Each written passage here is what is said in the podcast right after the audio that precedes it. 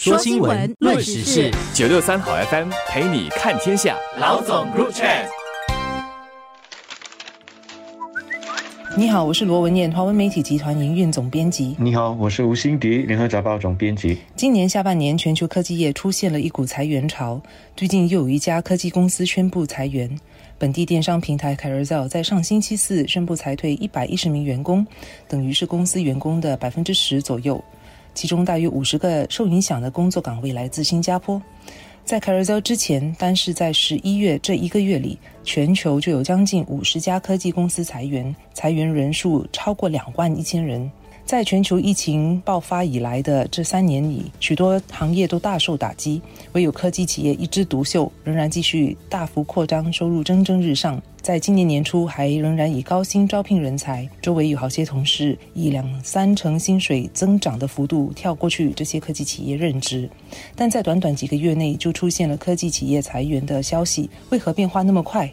？Carousel 联合创办人兼总裁郭修瑞星期四在网站发出公开信，解释裁员的艰难决定，其实也是全球科技企业的写照。科技企业在这两三年里犯下了几个错误，基本上是在疫情期间，当人们对数码服务的需求大增的时候，就推动了这些科技企业的收入猛涨，估值也大增，投资者就投入更多资金，使得这些企业迅速招聘员工。也使得他们对于疫情后的形势过于乐观，继续大举的增加开支和招聘人员来拓展业务。但这番好景不长，今年就出现了高通胀、地缘政治风险剧增和供应链中断等等的挑战，科技公司的业绩表现迅速放缓。有些科技企业甚至入不敷出，导致他们决定裁员来控制成本和重组业务。我们不是有一句老话吗？三十年河东，三十年河西，来比喻世事变化，盛衰无常。只是在现今的世界，这个兴衰变化的周期已经不是三十年了。甚至不是三十个月，有时可以很残酷的，只是三十个星期。科技公司在疫情期间逆向发展，被市场大为看好，而吸引了大批的资金。但那个时候，因为利率低，市场充斥着热钱，到处在寻找投资的机会。如今利率瞬间的转向，一下子就切断了这些资金的来源。科技公司之前因为资金充沛而过度的扩张，现在不得不回到现实，降落凡间了。如果我们以举重健美来做比喻，过去这几年，科技公司为了急着要长肌肉，让身体变壮，连带着也堆积了不少的脂肪，现在只好通过瘦身来减体脂了。而如果我们再去细分这些科技公司的话，他们当中有一些是已经上市，而且有在赚钱的，但另外还有不少，不论是已经上市或者是起步公司，他们其实都还是处在亏钱的状态。也就是说，他们一直还在烧着投资者的钱，他们卖给投资者的就只是一个概念和愿景。这些公司在目前的这个市场条件下，就面对更大的资金压力了。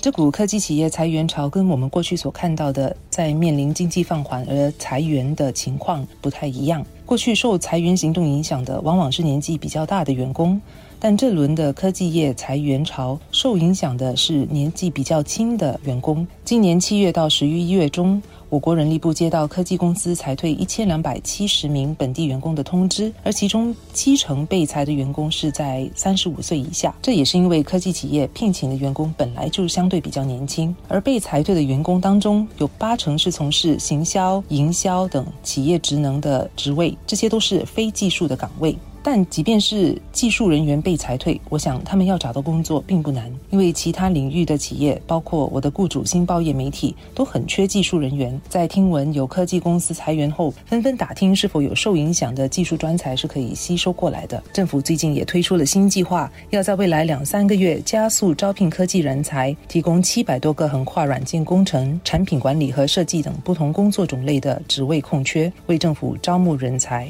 所以，技术人员是不愁没有工作的，倒是非技术人员多半得花比较长的时间才能找到新工作，而且他们也可能得接受比较低的薪水，因为科技企业当年在积极招募人才的时候所愿意给的薪水，都一般上是高于其他领域的。所以，对于那些还在大学念科技相关学科的年轻人，可以不必那么担心，市场呢还是很需要科技人才的。科技现在可以说是无处不在。不是只有那些所谓的科技公司需要科技人才，医院需要科技人才，交通行业需要科技人才，媒体业当然更是少不了科技人才。实际上，我们不少的中小企业过去呢很难跟科技公司竞争，找到适合的科技人才。现在或许就有机会也来分一杯羹了。所以从这个角度来看，科技公司这一轮的裁员风未必呢是一件坏事，因为过去两年当许多行业在裁员的时候，科技公司在大量的吸收人才。现在市场转向了，